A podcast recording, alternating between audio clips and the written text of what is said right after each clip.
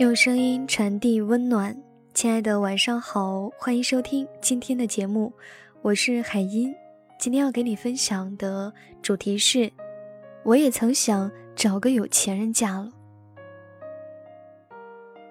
有一个夏天，每天在外面跑新闻，太阳很大，就那么暴露着脸和脖子，晒得黑不溜秋的。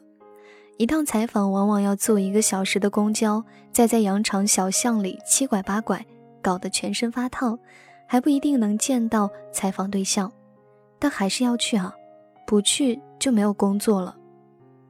最累的一次，外面将近四十度高温，我一个人背着相机去一个废弃的厂房，暗访一个无证小作坊，在没有车、没有人的地方迷失了方向，四周只有荒草地，往哪里走都不对，真的就快崩溃了。老师告诉我这个任务有危险，注意安全。但那一刻，谁还要注意安全不安全啊？我只想要一块阴凉和一杯水。也就是那个下午，在回程的公交车上，我扶着吊手站着就睡着了。这种日子后来还有很多，没日没夜加班，通宵赶稿，因为要买房，一把一把掉头发。你问我这些时候在想什么？想女性独立自强吗？才不是呢。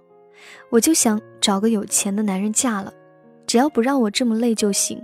他爱跟谁鬼混就鬼混，爱不回家就不回家。人在艰难的生活面前是很难高傲的起来的。去他的自食其力，我就想做寄生虫。类似的丧气话我还说过很多。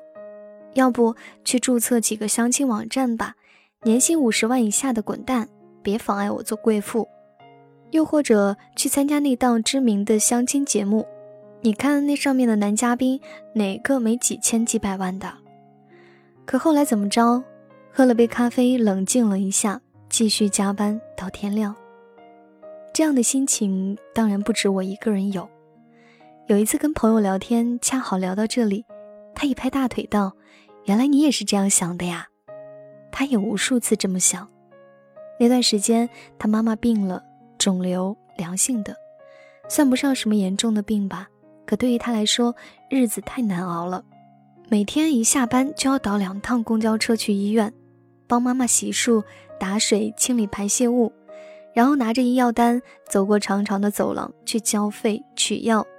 鞋跟敲在地板上，回声清冷而悠长，又孤独又窘迫。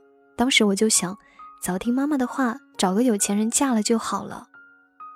找个有钱人嫁了，就不用为昂贵的账单焦虑，还可以请一个护工照料，不用单位医院两头跑。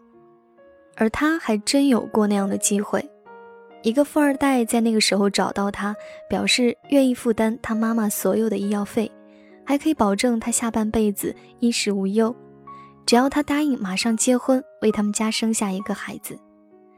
我打趣道：“那你还不赶紧答应啊？”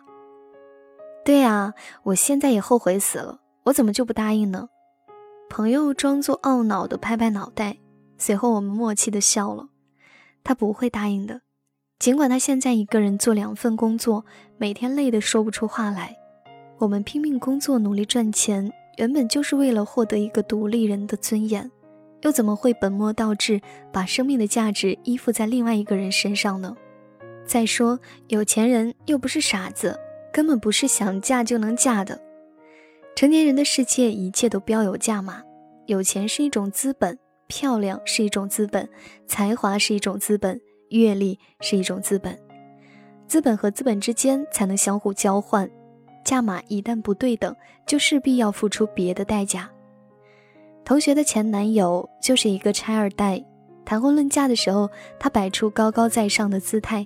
一口气给同学开了一张菜单那么长的条件，其中就包括要辞掉工作，安心在家相夫教子。那个男人指着门前的小花园对他讲：“我要经常请朋友回来喝茶，这里帮我打扫干净。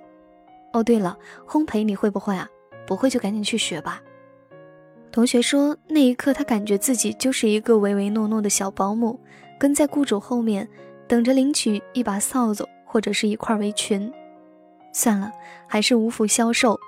他既不愿意放弃工作，又不愿意做小保姆，这么好的差事，还是留给真正有需要的人吧。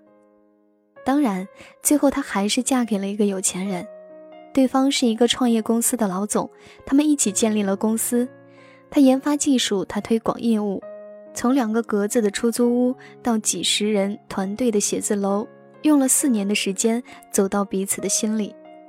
他结婚那年，我们去喝喜酒，只见他并排站在新郎身边，眼角眉梢都是从容和自信，那才是一个妻子该有的模样。我知道争分夺秒的城市里还有很多像我一样的女孩子。我们怀着朴素的梦想和一腔的谦卑，在各自的城市奔波，为一日三餐打拼，为升职加薪打拼，迎头赶上生活的仆仆风尘，累到撑不下去的时候，心里绷紧的发条也会悄悄的松动。要不，找个有钱人嫁了吧？可下一秒，还是要从疲惫中揉一揉双眼，重新扎进数不清的工作中。因为没有哪种生活不饱含艰辛，如果一定这艰辛是不可避免的，我希望他能带我去往梦想的生活，给我想要的体面和尊严。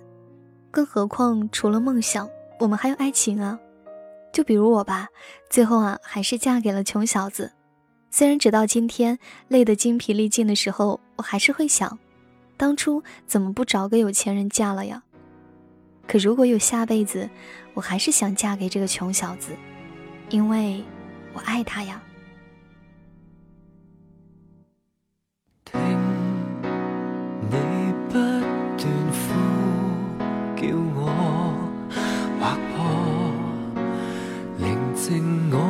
心下堕，再难过讲不出爱没结果。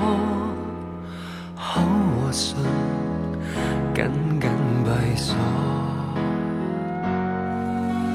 哭也一话都不说，害怕连累你一生日月，憾无缺，只差跟你曾遇过，给过你。太多波折，宁愿没拥。